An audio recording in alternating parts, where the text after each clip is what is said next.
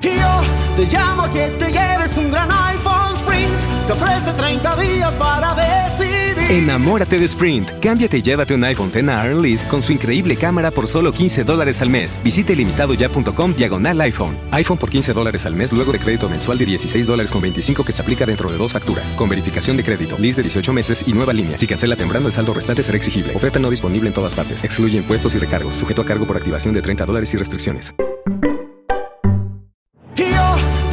Que te lleves un gran iPhone Sprint. Te ofrece 30 días para decidir. Enamórate de Sprint. Cámbiate y llévate un iPhone X Lease con su increíble cámara por solo 15 dólares al mes. Visite limitadoya.com diagonal iPhone. iPhone por 15 dólares al mes luego de crédito mensual de 16 dólares con 25 que se aplica dentro de dos facturas. Con verificación de crédito, lease de 18 meses y nueva línea. Si cancela temprano, el saldo restante será exigible. Oferta no disponible en todas partes. Excluye impuestos y recargos. Sujeto a cargo por activación de 30 dólares y restricciones. Esto es grafotecnica.com.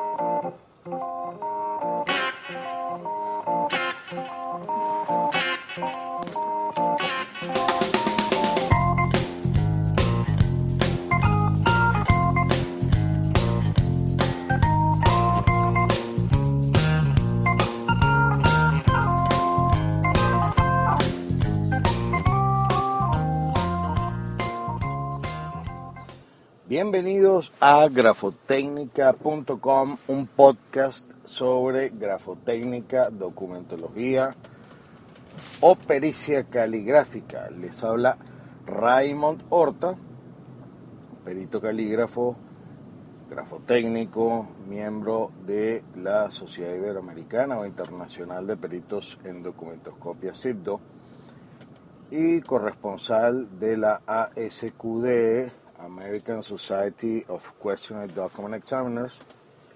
Pueden contactarnos a través de el Twitter, la cuenta arroba grafotécnica.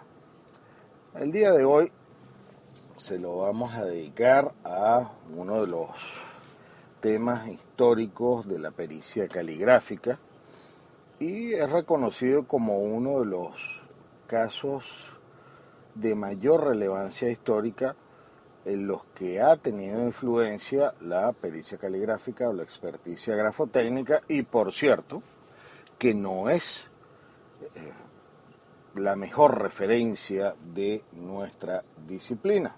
Se trata del caso Dreyfus en Francia. Este fue un escándalo que conmovió a la sociedad francesa por allá entre los años 1894 y 1906. Y es referido, y pueden hacer una búsqueda en Wikipedia, eh, o hace referencia a el error judicial. En nuestra constitución, estoy hablando de la constitución venezolana, el error judicial a partir de 1999 da lugar a la reparación de daños por parte del Estado a los perjudicados. Y particularmente en este caso Dreyfus, es un caso que está relacionado con antisemitismo, eh, segregación. Eh, Alfred Dreyfus fue acusado de traición, era un militar, un capitán francés y fue acusado de traición y eh, si mal no recuerdo hay una película eh, en la que el protagonista es Richard Dreyfus que se llama Cuestión de Honor. Se ve claramente que cuando Al, Alfred Dreyfus lo llevan por primera vez a la, carta, a la cárcel fue por un peritaje caligráfico en el que se le atribuyó la autoría de unos manuscritos que daban lugar pues al, inicio del procedimiento por traición.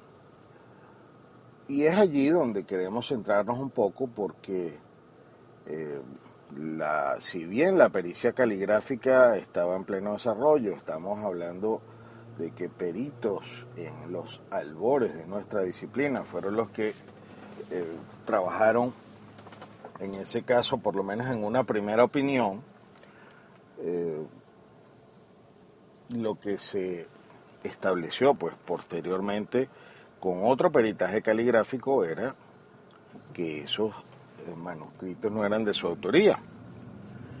Y es un tema a tratar en la actualidad todavía. Yo he recibido a través de nuestra página web, eh, a través del tiempo, grafotecnica.com, por lo menos no eh, cinco casos de diversos países de Hispanoamérica en los cuales me denuncian o, nos han reportado que los peritos se han equivocado. Recuerdo casos, un caso, el caso más reciente es el de una letra de cambio, donde una, una persona me comentó que, si no mal no recuerdo, en Perú había, se había producido un peritaje caligráfico donde se había, se había establecido una letra de cambio que se trataba de la autoría del que me contactó, cuando no era así. Y que luego había recibido de alguna forma eh, una especie de chantaje eh, para cobrar solo una parte de, de este instrumento cambiario porque el actor o el demandante sabía que esa no era su firma. Otros casos, eh, si mal no recuerdo, alguna vez en Panamá, en Bolivia, eh, pero el de Bolivia estaba relacionado sobre todo con, con un tema de antigüedad de tintas también, que lo tratamos en el podcast anterior. Y, y eso nos lleva a la reflexión. Yo recuerdo hace ya unos 20 años, por lo menos, un poco más de 20 años, cuando yo empecé a ejercer como perito calígrafo, que eh,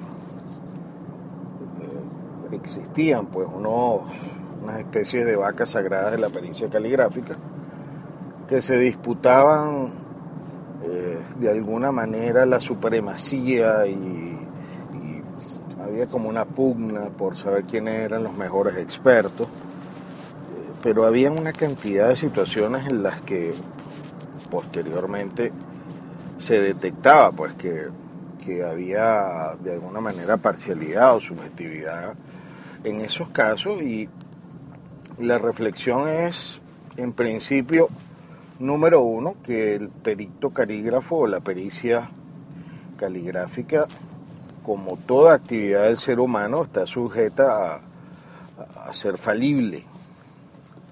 Como digo yo, algunos por causas eh, atribuibles al experto desde el punto de vista de su preparación o en donde influyen los cinco factores típicos eh, que causan errores periciales como lo son el material insuficiente, como lo es el no contar con suficientes firmas indubitadas o de origen conocido, eh, material inadecuado, que pudiera ser tratarse de firmas que no sean de la misma época del documento cuestionado,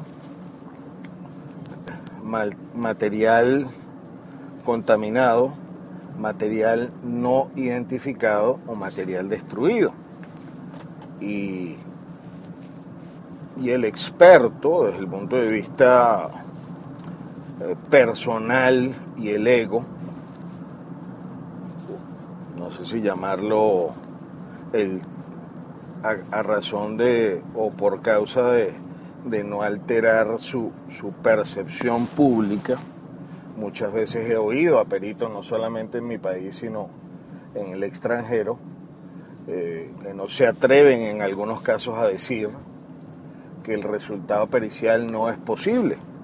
Es decir, que no existe la posibilidad de salirse de el resultado es positivo, el resultado es negativo, pero existe un intermedio que es muy importante, no se puede dictaminar con el material o por diversas razones. Porque el perito tiene miedo que si en algún momento eh, dice que el peritaje no puede dar un resultado concluyente, se le puede atribuir a que, que él no sabe lo suficiente. Entonces, el error judicial por un peritaje caligráfico ya tiene antecedentes históricos claros y lo debemos tener presente, sobre todo si usted es abogado o si usted está involucrado en un juicio complicado. En la actualidad, por ejemplo, yo llevo como abogado un juicio que tiene que ver con, con, dos, con un testamento y un reconocimiento de paternidad eh, de una persona que suscribió esos documentos o son los alegatos de las partes eh, y esa persona tenía más de 100 años, tenía problemas de visión y estaba medicado. De alguna manera, digo medicado porque tomaba medicamentos que tal vez pudieran agregar eh, factores eh, fisiológicos o alteración de la parte fisiológica a los efectos de producir la firma, más allá del estado de salud mental. Si el perito no toma en cuenta la edad eh, o las enfermedades que se estaban padeciendo, pues puede incurrir o puede caer en error. Entonces, esto es una reflexión porque eh, este escándalo Dreyfus, y volviendo a nuestra parte histórica, pues marcó a la sociedad francesa, dio eh, o sacó a la luz una cantidad de, de problemas subyacentes que habían desde el punto de vista social y político. Y y todo fue generado por un peritaje mal hecho, más allá de, lo, de lo que se pudiera haber movido, la parte científica o la parte medular era la experticia grafotécnica. Y, me gusta tratar este tema sobre todo por la, su relación con un tema constitucional como lo es el error judicial. ¿Cómo prever, cómo evitar o cómo ejercer el derecho a la defensa en casos de peritaje? Bueno, es muy importante, y aquí vamos con las recomendaciones, que usted si se trata de procesos donde usted puede designar a su perito, o un perito, o postular a un perito, pues llévelo, haga eh, el estudio de su currículum, no se, eh, digamos, no se conforme con leer el resumen curricular, haga verificaciones, contrate también un consultor técnico una vez que ese perito se incorpore al proceso para que supervise esos actos. Esto se puede hacer en materia civil y en materia penal, por lo menos en Venezuela. Y también, ¿por qué no?, presente su peritaje privado y lleve al perito a declarar como testigo, como conocedor de los hechos. Haga todo lo posible por dejar en evidencia cuál era el estado de salud, si la firma tal vez tiene eh, modificaciones o desfiguraciones o, o algo que lo haga parecer que no es una firma auténtica en casos, por supuesto, que se trate de firmas que se sepan eh, que lo son y haga saber al juez que estas cosas son importantes en un peritaje porque dejar toda la carga en los peritos y los expertos sin supervisar, sin de alguna manera explicar al juez para que pueda valorar ese, esa aplicación presunta de, de, conocimientos científicos, pues es, es importante. Y en cuanto a la incorporación de material doctrinario, también es muy válido porque llevar esos conocimientos que tal vez no eran conocimiento privado del juez, pero incorporarlos a los efectos de la valoración de la, del peritaje caligráfico, eh, pudieran ser la diferencia entre obtener una sentencia, una valoración o no del peritaje o de lograr que se ordene un nuevo peritaje en los casos en los que se haya producido eh, una experticia donde el resultado no sea eh, acorde con la verdad. Habló para ustedes eh, Raymond Horta, experto grafotécnico de Venezuela. Los invitamos a visitar nuestra página web www.grafotecnica.com, hacernos su pregunta a través del correo lab, L-A-B, arroba grafotecnica.com. Hasta una próxima oportunidad.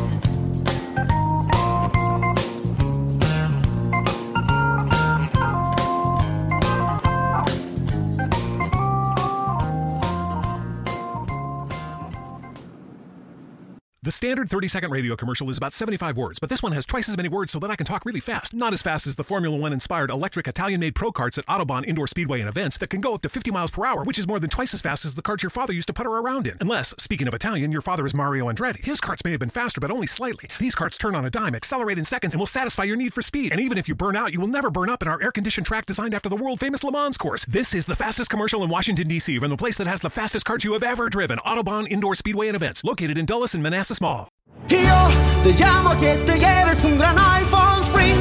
Te ofrece 30 días para decidir. Enamórate de Sprint. Cámbiate y llévate un iPhone X a Earn Lease con su increíble cámara por solo 15 dólares al mes. Visite limitadoya.com diagonal iPhone. iPhone por 15 dólares al mes luego de crédito mensual de 16 dólares con 25 que se aplica dentro de dos facturas. Con verificación de crédito, lease de 18 meses y nueva línea. Si cancela temprano, el saldo restante será exigible. Oferta no disponible en todas partes. Excluye impuestos y recargos. Sujeto a cargo por activación de 30 dólares y restricciones.